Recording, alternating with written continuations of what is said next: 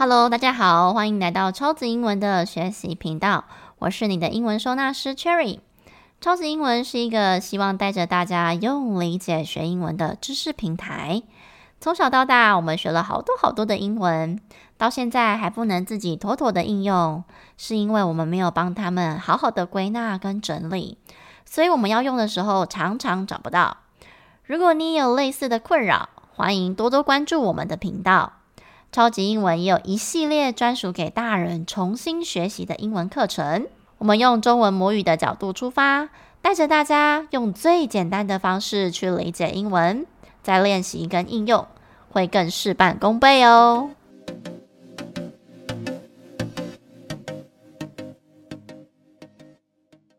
前阵子有些听众朋友很好奇的问我说：“老师，你的深夜故事课到底都在上什么呀？”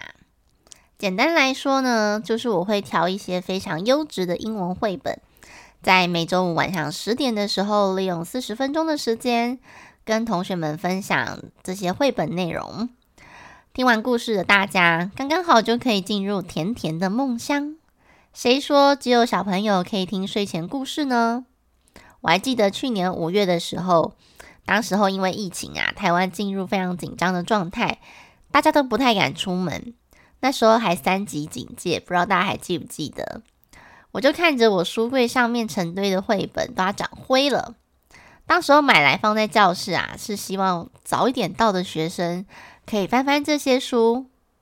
那时候啊，我就突然有一个点子，不然我就来线上讲故事好了。一开始的确只是想要把这些绘本分享给更多的学生，透过轻松的阅读故事，让大家更靠近英文一点。没想到开着开着，收获简直超出我的想象诶！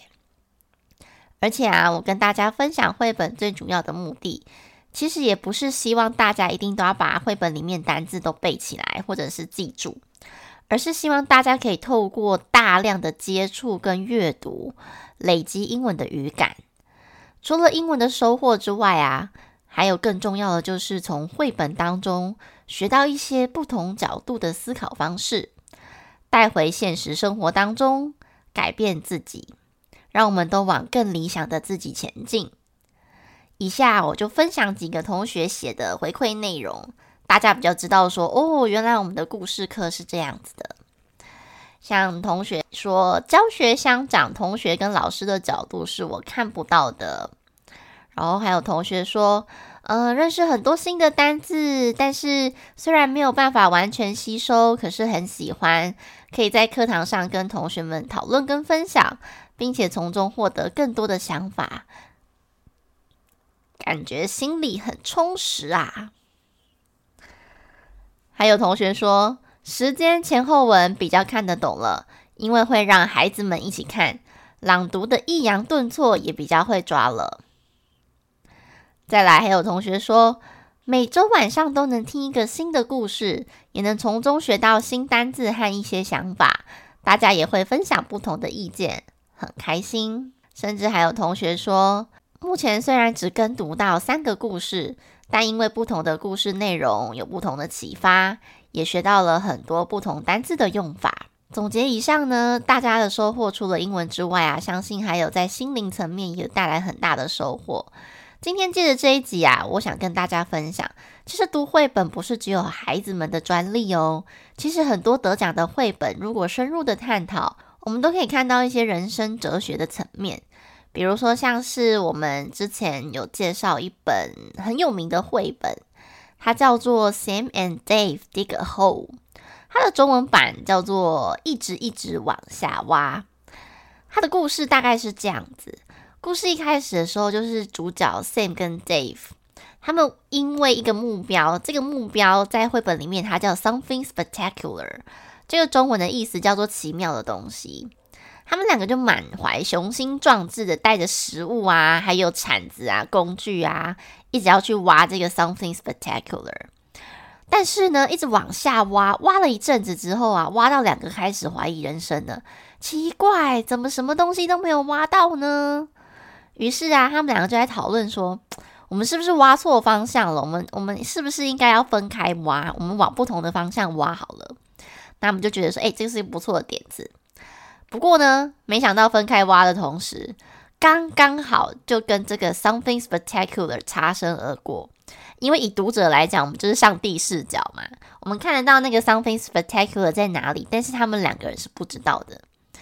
就在这个时候啊，他们又挖挖到怀疑人生了，所以他们又决定 还是继续往下挖好了，不要再分开挖了。那故事的尾声呢，两个人食物差不多都吃完，也挖得很累了，灰头土脸的。然后呢，他们就在很绝望的时候，突然之间。掉到一个地方，这个地方很像是他们一开始出发的地方，没错，只是一个很像他们一开始出发的场景，却不是完全一模一样的。这难道是一场梦吗？这时候啊，他们就说了一句：“Oh, that was really spectacular。”哦，这句话我觉得非常有意思哦。他说：“哇塞，这真的是太奇妙了。本来他们要挖的东西叫 something spectacular。”当掉到一个很像他们一开始出发的地方的时候，回到原点，他们觉得回到原点的时候，他说了一句 “That was really spectacular”。他们真的有挖到当时候他们出发时想挖的东西吗？看起来应该是没有。但是这些过程啊，真的是非常 spectacular。这实在像极了人生啊！我们在追求某个非常想要的梦想跟目标的时候，如果已经付出了很多的时间跟精力，其实就会跟那个 Sam 跟 Dave 一样啊，挖到怀疑人生。我们一无所获的时候啊，就会开始 质疑自己，说：“诶，我自己这个方向是对的吗？我是不是应该要转弯了？”但也许到最后更珍贵的是什么？当我们把时间轴拉长来看，是我们在挖掘这过程当中的体验，以及如果你很 lucky 的话，你身边有那一个陪着你一起去挖的人。我相信每个人生活当中啊，一定都会有属于自己的 something spectacular。在绘本里面啊，这个 something spectacular 它画成是一个钻石的图案。那我觉得，并不是每个人都觉得钻石是他人生当中的 spectacular 的东西。每一个人都有属于自己的 something spectacular。那你身边有像 Sam 跟 Dave 这样的伙伴陪着你一起冒险吗？也许最终那个 something spectacular。其实已经不是重点了，而是你们彼此之间一起挖掘的过程，还有培养出的那种情谊，一起想办法，一起面对困难，一起面对失落跟挫折。我相信这都是无可取代的体验哦。就像这样子的绘本，其实我们可以讨论到非常深的议题。不过，如果只是跟孩子讨论的话，我就会问他们说：“诶，如果你是里面的 Sam 或 Dave 啊，你一直都挖不到自己最想要的东西，比如说某个玩具，而且你身你身上的食物都吃完，肚子好饿哦，那你还会继续挖吗？”我就问过很多小朋友，当然大家的答案都会完全不一样，而且你可以从答案当中去看见每一个小孩他不同的个性，你就会发现，诶，比较乐天的小孩说：“不行的，我要回家，我要饿死。”那有一些意志力比较坚强的小孩，他觉得说：“我一定要挖到我要的东西。”哦，从这边的回答，你就可以知道说：“诶，这个小孩的个性以及就是他遇到事情的时候，他会用什么样的方式去应对。”所以啊，我觉得从故事的主角来去投射现实生活的状态，也是非常有趣的一部分。所以啊。读绘本绝对不是小孩子的专利。有时候我们从大人的视角，也可以看见很多不同的观点，甚至有时候我们带回现实生活中，呃，给我们自己一点反思。如果大家对这个 Sam and Dave 这本绘本有兴趣的话，可以点选频道下面 YouTube 连接，听听老师念这本故事，你也比较知道说，哎，我在讲的这些东西是什么。也许啊，你也可以看见故事不同的观点哦。如果你有不同的想法，你也可以留言给我。相信大家听完这一集啊，不再觉得读英文绘本是小孩子的权利了吧？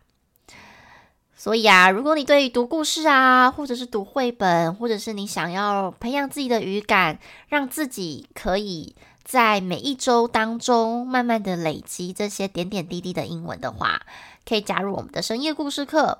那如果说呢，诶，你不想要上课也没有关系，你可以就是自己去图书馆啊，找很多英文的绘本，觉得自己有兴趣的也可以。只要你有去接触，其实英文对你来讲就会越来越熟悉。只是说呢，诶，有同学一起讨论啊，大家可以彼此交换不同的想法跟意见。我觉得那个碰撞的火花才是这个课程最有价值的地方。好啦，希望大家如果还有遇到什么样的困难的话，欢迎留言给我，我再来跟大家一起做分享哦。最后，如果你喜欢这个节目的话，欢迎你们分享给更多正在学习英文的亲朋好友。我也鼓励你们卷到频道底下给老师一些留言，或者是五颗星。让我们一起学习靠理解，英文不打结。各位同学，我们下一集见喽！